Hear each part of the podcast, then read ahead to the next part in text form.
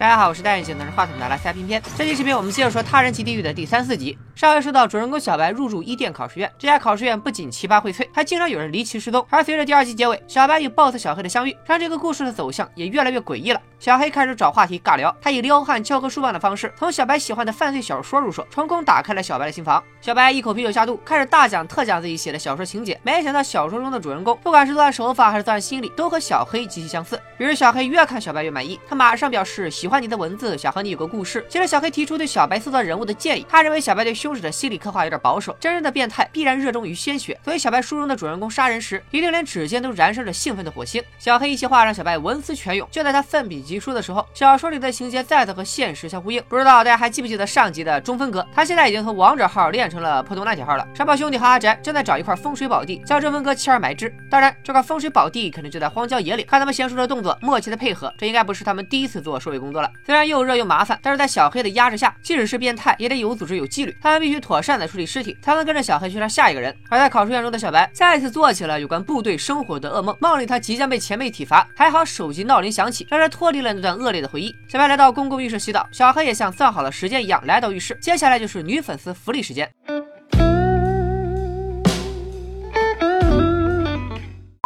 小白估计是和不熟的邻居坦诚相见，有点害羞。他没话找话的问小黑：“彪哥和中文男怎么突然消失了？”小黑却表示自己不愿意多管闲事，那俩人爱咋咋地吧。小黑的话确实没毛病。小白决定先操心操心自己，因为他总感觉自己的房间被人动过。最心爱的笔记本电脑，不知道为啥好像也沾上了变态的气味。而且小白一想到阿炮进过彪哥的房间，他就更不能安心去上班了。但小白不愧是写推理小说的，他搓了一小坨柜子上的灰尘，放在电脑边上，再盖上电脑，这样一旦有人打开了他的电脑，肯定一目了然。小白甚至还拍下了灰尘的形状和位置，又将这个小房间的每一个角落都记录下来。他做好一切防护措施，这才放心出门。上班路上，小白遇见了一只流浪猫，他好心买了个猫罐头喂小猫。有个陌生的大叔突然出现。二话不说，一脚就踢翻了猫罐头，说就是因为有小白这种人才搞得家门口这么多流浪猫，这让小白觉得不仅考试院，连住在考试院周围的人脑子都瓦特了。另一边，小黑正在天台目送小白离开，然后他马上安排阿山，今天就是送彪哥上西天的大喜日子，所以抛尸还得山豹兄弟和阿宅收尾。没错，彪哥居然没有被中文男一榔头敲死，他现在还在考试院的四楼，虚弱的几乎只剩一口气，等待他的是考试院一众变态的狂欢。山豹兄弟和阿宅最期待的就是杀人之前的手术环节。小黑则穿上手术服，和彪哥交代杀他的原因，这就要说起考试院没有的三样东西。这个破地方，一没有应试考生，二没有阳光，三没有外人能找到这里。彪哥引来了刑警，所以他必须接受惩罚。说着话，小黑打开手机，放起歌剧。阿宅和山豹兄弟也在前排摇滚区兴奋的围观。小黑接力秀正式开始。小黑仗着手艺好，并没有给彪哥打麻醉，他的动作和语气也很温柔。就这样，小黑免费给彪哥做了一次永久性牙齿护理，给彪哥的生命画下了一个圆满的句号。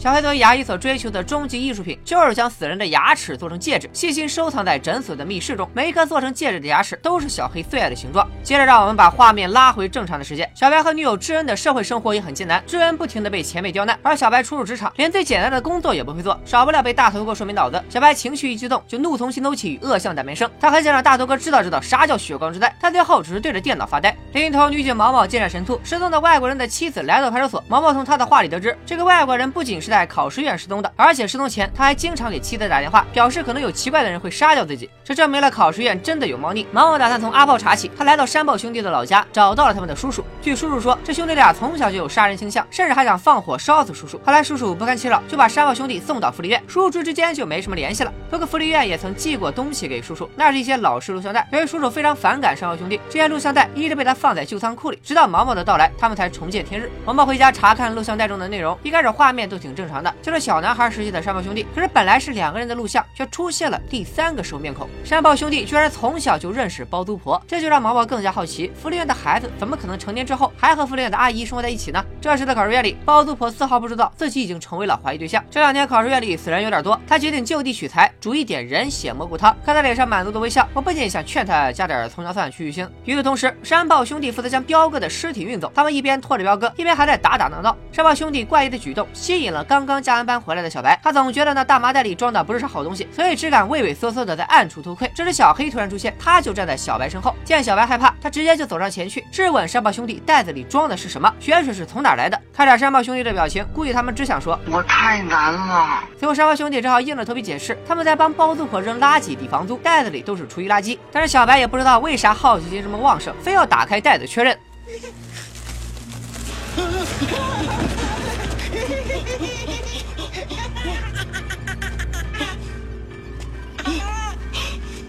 让小白头皮发麻的其实是垃圾袋口的流浪猫尸体，这回可真是好奇害死猫。他已经没胆子再多看一眼，当然也不会发现袋子里还有变成块状的标格。小黑却非常淡定，他只是提醒山猫兄弟要注意垃圾分类，就和惊魂未定的小白一起往回走了。路上，小白不禁在内心吐槽：小黑怎么一点也不害怕？小黑就好像有读心术。他说因为自己爸爸是兽医，所以并不害怕小动物的尸体。然后小黑似乎是想安慰小白，约小白一起哈啤酒，还从冰箱里拿出包子婆做的生鳗肉，让小白用这些人间美味下酒。小白只吃了一口，就想起了流浪猫的尸体，他不仅浑身难受，不肯再多吃。餐厅的灯也配合着诡异的氛围，在这时候出现了故障。在忽明忽暗的灯光中，小黑也夹了一口肉塞进嘴里，并对小白的口味感到疑惑。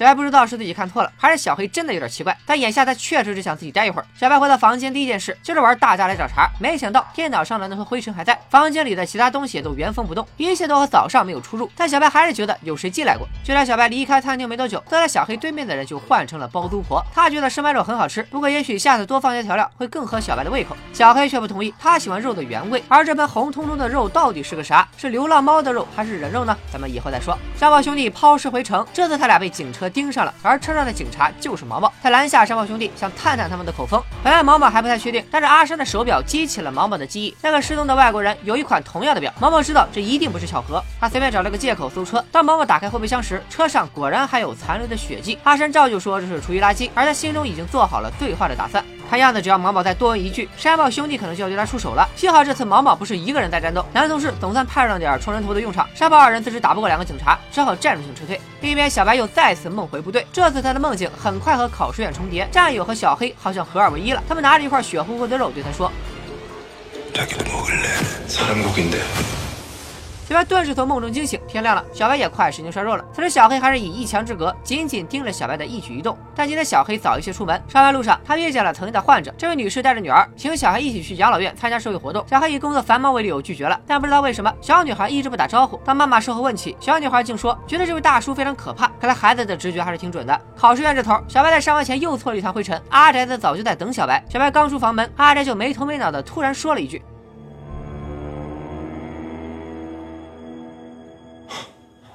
çıkıyor böyle. Braga? 然后阿宅马上关上房门，装缩的乌龟，留小白一个人在风中凌乱。一大早这神经病就让人心里不舒服，但是该上班也得上班。小白刚走到门口，居然看到有警察来找包租婆问话。这个警察就是毛毛。包租婆今天穿的像个富婆，正要去养老院参加社会服务。而当毛毛向他询问起失踪的外国人时，他直接说外国人失踪就是他报的警，还指责警察办事不力，让毛毛在附近好好找一找。小白偷听了几句，感觉包租婆这嘴真是一屁俩谎。他租房子的时候，包租婆明明告诉过他，之前的房客是自杀了，怎么到警察这儿又变成失踪了呢？毛毛也没有完全相信包租婆，他开车拦住正要去上班的小。白希望能从他这里得到些有效信息。小白当然非常配合，他告诉毛毛，这家考试院非常奇怪，除了外国人，还有刑警来调查过失踪的彪哥。除了彪哥以外，还有个中分哥，也是突然说没就没了。小白还留着刑警的名片，不过他没把名片带在身上。等到了公司，小白才能把刑警的信息告诉毛毛。而小白和毛毛都不知道，包租婆一直跟着他们，看着小白从毛毛车上下来，他脸色突然乌云密布。但包租婆的注意力很快被转移，路边有个算命阿姨，正对每个经过的路人说吉祥话讨生意。包租婆走上前去，算命阿姨也张口就夸，包租婆满面红光。包租婆一开始一脸阴沉，突然笑出了声。但阿姨随后却说：“你家附近是不是有很多人生病？”这让包租婆一下子警惕起来。其实人死了和生病也有点关系，但是以防这阿姨真能看出点什么，包租婆还是把阿姨带到了考试院，说要好好算一算。包租婆给阿姨倒了杯水，恰巧阿炮这时也闲得没事听包租婆说这个阿姨厉害，他也兴致勃勃的想算一算。没想到阿姨算的还挺准，他能从阿炮身上感觉到两个人的气场，也得判断阿炮有个兄弟或。者姐妹，但是可能是阿炮这张脸实在是长得不太吉利。阿姨又算出阿炮即将厄运当头，但是阿姨越说头越晕。当她意识到包租婆在水嘴里插了东西时，再想离开已经来不及了。等三名阿姨再醒来，包子婆正拿着四十厘米的大砍刀等着她。阿姨顿时吓得尿裤子了，而包子婆还嘲笑她胆小。其实包租婆一眼就认出算命阿姨是她的发小，这女人以前还嘲笑过自己，眼下却落在她手里任她宰割，这就叫百因必有果，你的报应就是我。不过包租婆没有自己动手，而是把算命阿姨留给阿宅当玩具。这个故事告诉我们，做人从小就要善良。而善良的小白来到首尔的第四天，也就是上班的第三天，女友智恩就来小白的公司看他，两个人终于见面了。这是小白最近最值得开心的事了。不过智恩还要工作，两人只能短暂的聊了几句，并约好周末再见。当小白将智恩送上出租车，小黑居然出现在马路对面。但是当小白再仔细看时，小黑却仿佛从没出现过。不知不觉到了午饭时间，饭桌上前辈让小白吃点生拌牛肉补充营养，小白却想起了包子铺的料理、野猫的尸体和生肉的怪异口感，让小白突然反胃，直奔卫生间吐得昏天黑地。而就在小白想洗把脸清醒一下时，大头哥就莫名其妙的出现在小白身后，他各种骂小白虚伪，明明心里非常阴暗，表面上还要装作人畜无害的小绵羊。大头哥的话再次让小白怒从心头起，恶向胆边生。他又想让大头哥知道知道啥叫血光之灾。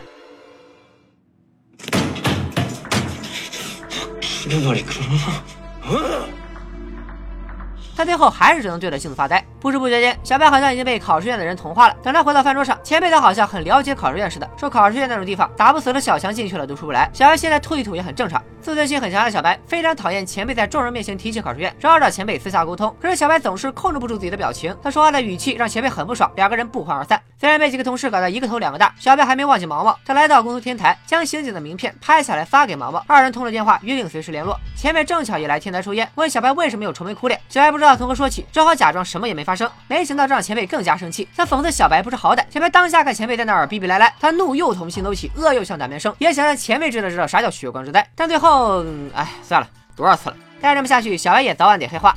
毛毛联系不到负责彪哥的刑警，他只好给刑事科打电话。刑警的同事就说刑警正在休假，他们也联络不上他。毛毛又请教有刑警经验的前辈，刑警突然失踪会不会涉及到谋杀案？前辈却劝他做好分内的工作，又不是太平洋警察，不要管得那么宽。线索突然切断，毛毛终于想起来自己还要治牙，这次为他治疗的也还是小黑。毛毛不自觉说到虐猫案，而小黑也顺着他的话往下说，顺利套出毛毛的怀疑对象就是考试院的人。这都查到自己头上了，那就不能怪小黑不客气了。他拿出注射器，正准备对毛毛下手，幸好这时毛毛的同事打来电话，拜托他去取监控资料，毛毛这才躲过了一劫。小白今天又加班到很晚才回考试院，他走到门口却突然想后退，一股恐惧感油然而生，让他情不自禁的给女友智恩打电话。他和智恩抱怨考试院里的这些怪人，智恩却觉得他少见多怪，让他表现的强势一些，这样就不会有人敢欺负他。女朋友不能理解自己的心情，包租婆倒是一如既往的热情。他拦住小白，给他喝自制的冰咖啡，并询问小白有没有和刑警说什么。小白当然是该说的不该说的都说了，但他并没有回答包租婆的话。可包租婆并不在乎，因为她在冰咖啡里也下了好东西。说到这里，谁还记得倒霉的三明阿姨？小黑记得。他问起包租婆，四楼的死人是怎么回事？被偏爱的总是有恃无恐。包租婆表示自己想杀就杀，根本不担心小黑会对付他。而此时此刻，小白已经冰咖啡上头，他精神恍惚的在考试院里游荡，耳边响起无数人跟他说过的话。这些声音有女友的，有前辈的，有考试院这群变态的，所有的声音都在一步步的拉他走进黑暗深渊。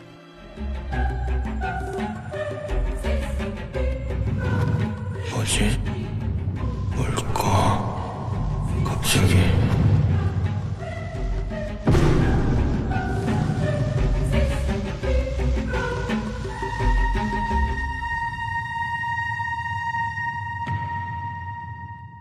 这群怪物伺机而动，兴奋都写在脸上，而小黑则仍旧透过墙上的洞看着小白，他的艺术品已经逐渐成型。